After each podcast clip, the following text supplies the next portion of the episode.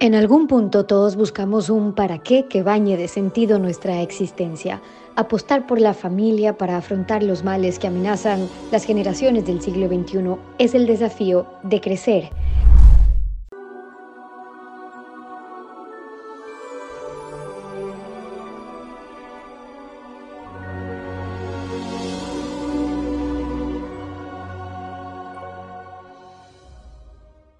Saludos y bienvenidos. Hoy aprovecho este encuentro para que ustedes puedan conocer, quizás en algunos de mis otros espacios ya lo han visto, lo conocen en Colombia como papá Jaime. Eh, por la labor grandiosa que ha hecho en este país para rescatar a niños, niñas, adolescentes de las calles, pero también en un trabajo arduo durante más de 30 años con una fundación, pero ya más de estos años trabajando en las calles y en las alcantarillas, rescatando almas, digo yo, porque el trabajo transformador que, que, que ha logrado con estas vidas vale la pena que compartamos esas historias como padres para poder aplicarlas también a nuestros hijos, porque él es un líder social, un maestro espiritual y tiene este libro, Te amo pero soy feliz sin ti, cómo vivir libremente, sin apegos, sin miedos. Papá Jaime, bienvenido, qué gusto. Qué rico estar contigo de nuevo, Steffi, y, y este tema es muy importante, porque cuando tú entiendes que tú has venido a este mundo, es agradecer, apreciar, disfrutar inspirar en el amor a esos hijos para que encuentren su camino. Cuando los aprendes a qué? A escuchar amorosamente para que te hablen. Cuando tú los escuchas, desciendes a ese corazoncito y lo puedes inspirar a que cambien. Tú dices que gran parte de los problemas de la infancia y en la formación de los niños parte de eso que los adultos quizás pensamos que es un problema de adultos, ¿no? Los miedos que vamos generando a través de los años, pero resulta que a los niños, los padres, muchas veces sin darnos cuenta, imponemos y creamos estos miedos que luego es muy difícil sacar. Sí, es que el papá y la mamá generalmente, como no le dieron un manual de cómo educar a un hijo, entonces improvisa. ¿Y qué hace? Todo lo que el papá y la mamá y el abuelo y la abuela le enseñó, cree que esa es la educación. Y resulta que eso no es educación, esos son miedos, creencias que no sirven para nada. Buscar aprobación, buscar el reconocimiento, el orgullo, la prepotencia, cosas que el machismo, eso no tiene nada que ver. La educación tiene que ser en el amor, no en el miedo. Por eso la educación es tan deficiente, porque a un niño no lo enseñan a soñar, a actuar desde el amor, a crear, a construir, a ser, realmente un niño como debe ser, sino con miedo. Tú tienes que ser el número uno, el VIP, el mejor de la clase, tienes que competir contra el otro. Entonces, como si son 30 niños, el número uno está bien, los otros 29 están amargados. Entonces se llenan de rabia. ¿Por qué te amo pero soy feliz sin ti? Porque cuando tú depositas tu felicidad en el exterior ya la perdiste es cómo vivir libremente, sin apego, sin miedo, porque la raíz del sufrimiento es que el apego, y el apego se nutre del miedo. Y donde hay miedo, una persona termina insultando, despreciando, maltratando a los demás. El problema es que con miedo desprecian a quienes, a los seres que más aman. Ese es el problema del miedo, que con miedo uno le da muy duro es a los seres queridos al presidente de la empresa, doctor, ¿cómo está? Al, que está debajo. Por eso es tan importante la educación en el amor, porque solo hay dos opciones, dos elecciones del mundo, el amor, el miedo. El miedo nubla el entendimiento, bloquea la razón, haces y dices lo que nunca quisiste hacer. Y eso te estresa, detona la amígdala cerebral, libera cortisol y adrenalina y te enfermas. Sistema inmunológico se baja al piso, y vives una vida miserable.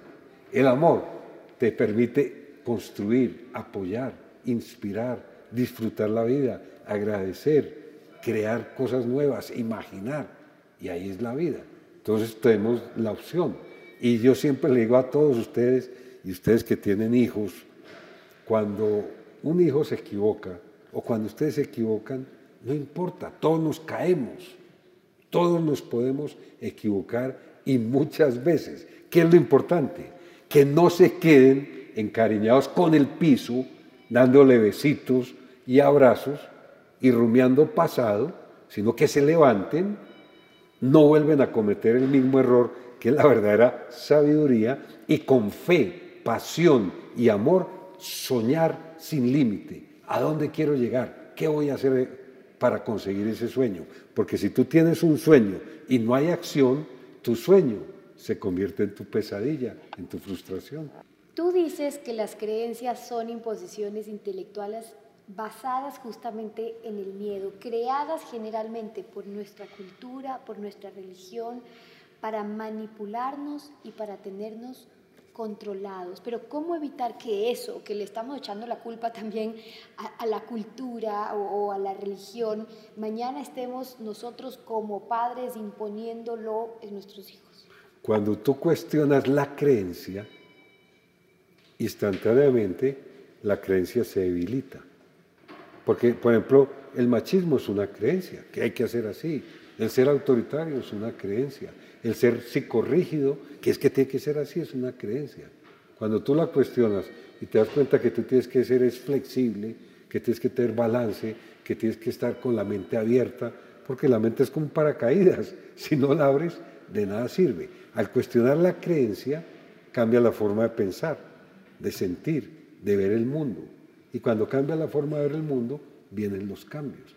Y yo siempre le digo a la gente, si la creencia que tú tienes eh, religiosa, social, política, filosófica, te causa estrés, tensión, depresión, angustia o rencor, la tienes que cambiar.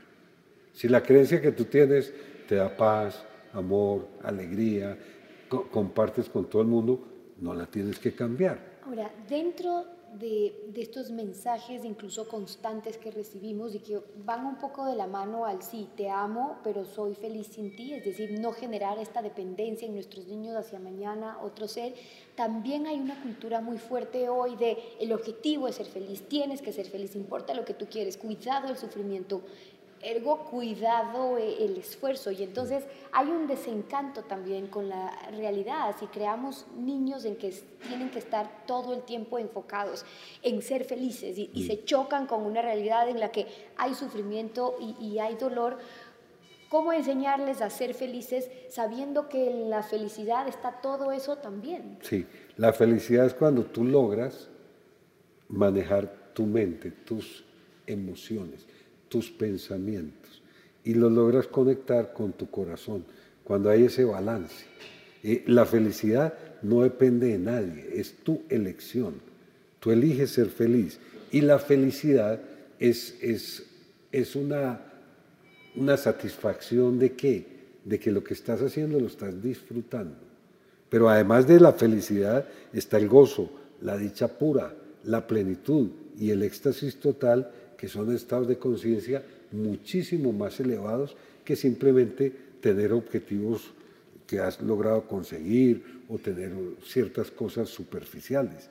Porque lo más importante cuando hablamos de la felicidad es que encontrar paz interior, tranquilidad, sentir el amor que está aquí, la alegría que brota de tu corazón y en ese momento, cuando tú empiezas a compartir con los demás, con tus hijos, con tu familia, con tus empleados, con tu gente, empiezas a crecer, a trascender y a dejar huella. A mí me gusta porque papá Jaime pone también ejemplos o herramientas muy prácticas, tips, de que de hecho se lo puede hacer como recetas durante varios días en determinado tiempo, que se pueden aplicar también para los padres en cuanto a objetivos que se quieran plantear con los niños.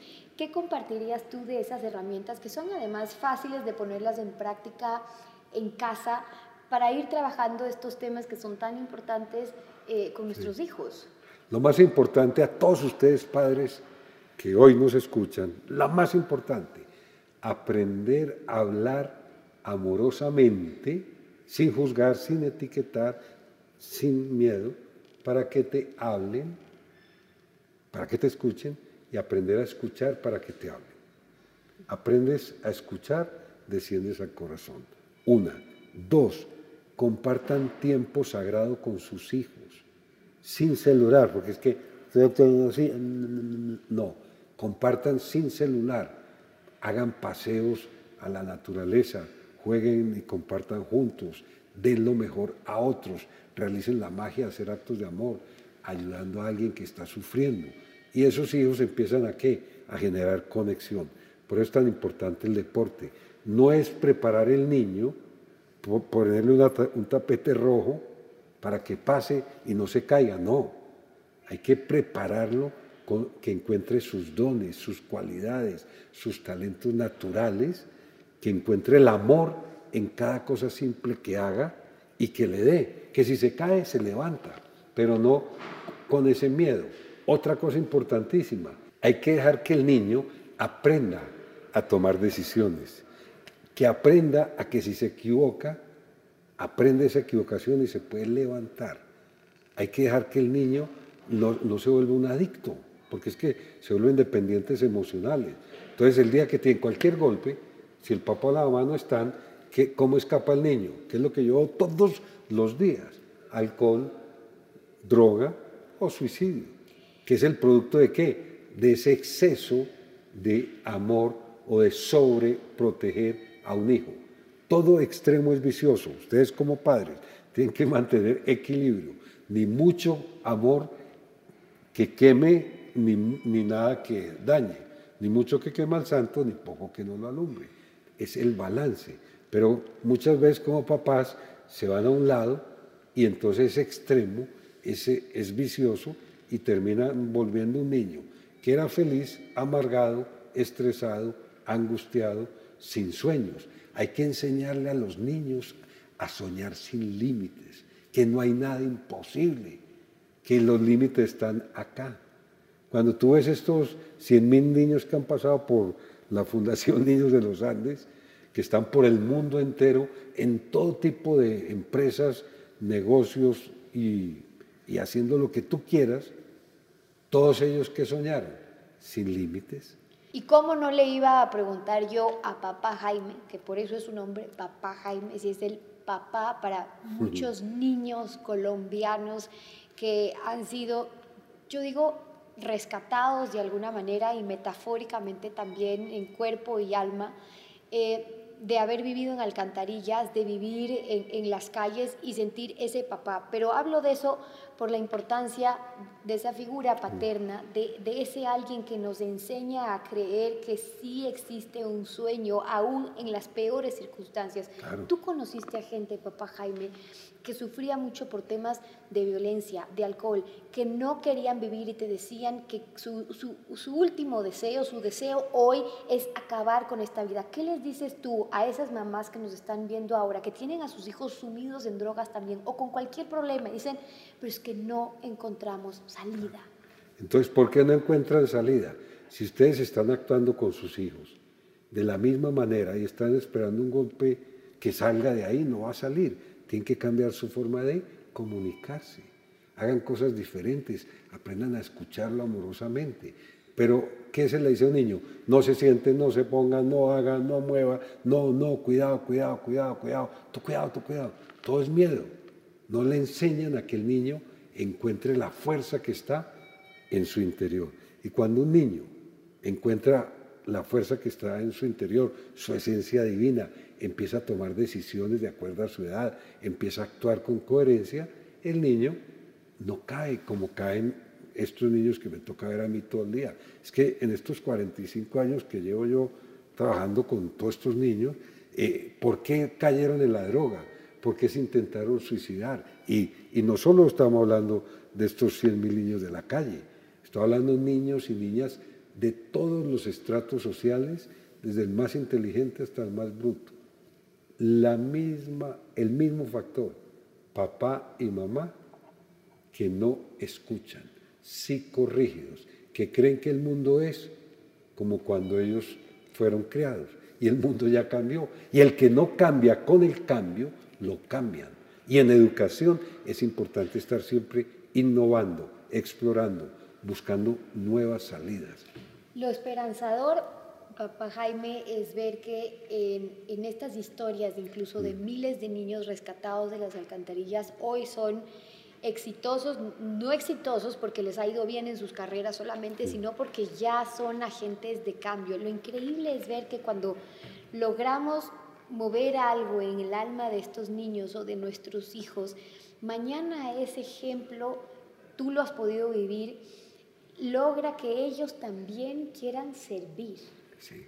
Eso, eso para mí es lo más importante. Y siempre se lo enseño, no a todos estos niños, a todas las empresas con las que trabajo, las universidades, en todos estos viajes. Yo le digo a la gente, cuando tú encuentres la paz, el amor y la alegría, y encuentres el amor en lo simple, ¿qué quieres hacer? Dar lo mejor. Cuando tú empiezas a servir y a inspirar a otros, a que ayuden a otros, empiezas a qué? A crecer, a trascender, a dejar tu huella. Para el mundo entero nosotros somos NN, nadie nos conoce. Al ser humano al que tú le das tu mano, tu cariño, tu apoyo, tu guía, tu comprensión, tú eres su mundo, tú eres su universo.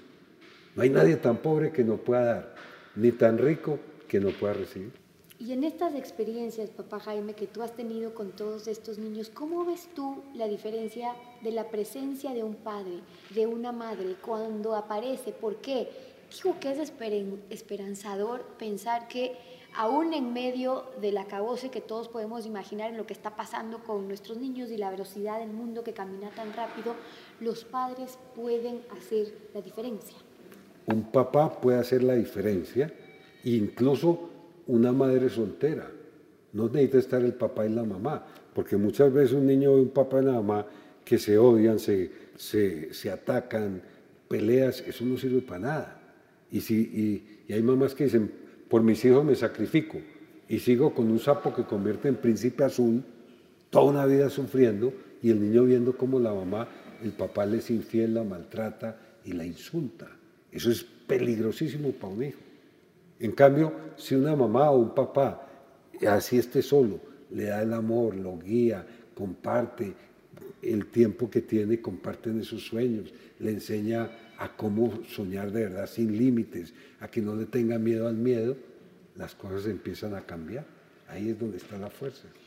Cierro con esto porque papá Jaime nos habla de cómo a través de la mente podemos aprender a observarnos. Es decir, diariamente si te observas a ti mismo cuanto te sea posible y todo lo que sucede a tu alrededor como si le estuviera sucediendo a otra persona. A eso le llamas tú la autoobservación que te ayuda a vivir una vida consciente. Para nosotros quizás es más fácil imaginarlo, no necesariamente lograrlo, pero con nuestros hijos, papá Jaime, si queremos que estos hijos aprendan a vivir en su interior, a observarse, a mirarse y a ver en el otro lo que les podría estar pasando a ellos, ¿qué les dirías tú para cerrar a esos padres? Que hay que decirle a los padres que le enseñen a los niños a qué, porque es que un niño lo programa a qué, qué dirá la gente, qué están pensando de ti, eh, los programan a vivir del exterior hay que enseñarle a los niños que no importa lo que la gente diga de ti, es lo que tú te dices a ti mismo.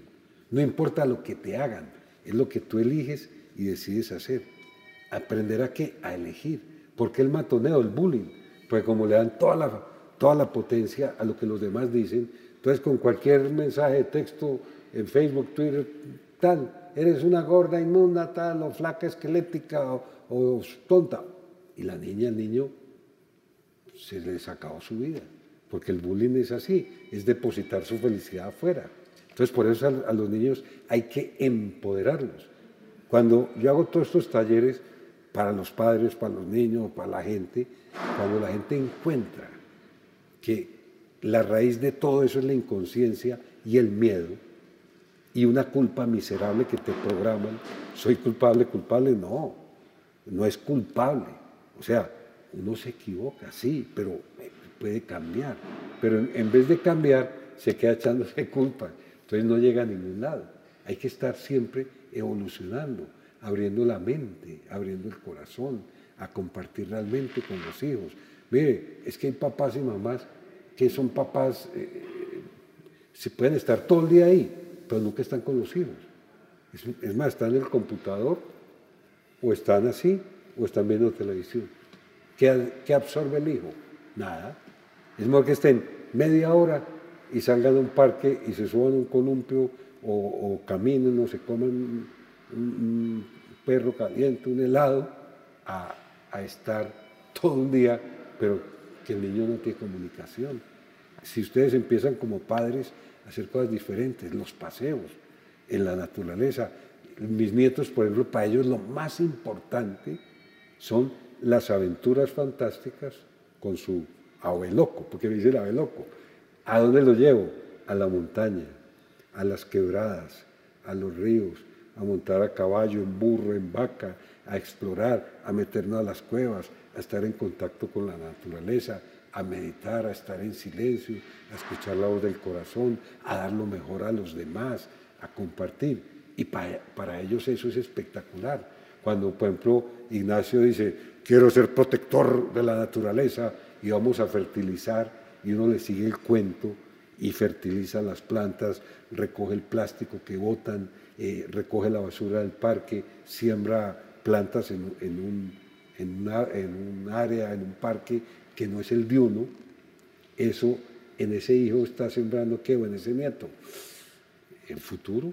Y esa es parte de la ardua y linda tarea que tenemos para ser padres. Con ese mensaje de papá Jaime me quedo. Gracias por haber estado con nosotros y compartir esta experiencia. Y que nunca, nunca, nunca jamás dejen de soñar, Esther. Y con eso concluimos a ustedes, como siempre. Gracias, su sintonía y hasta una próxima oportunidad.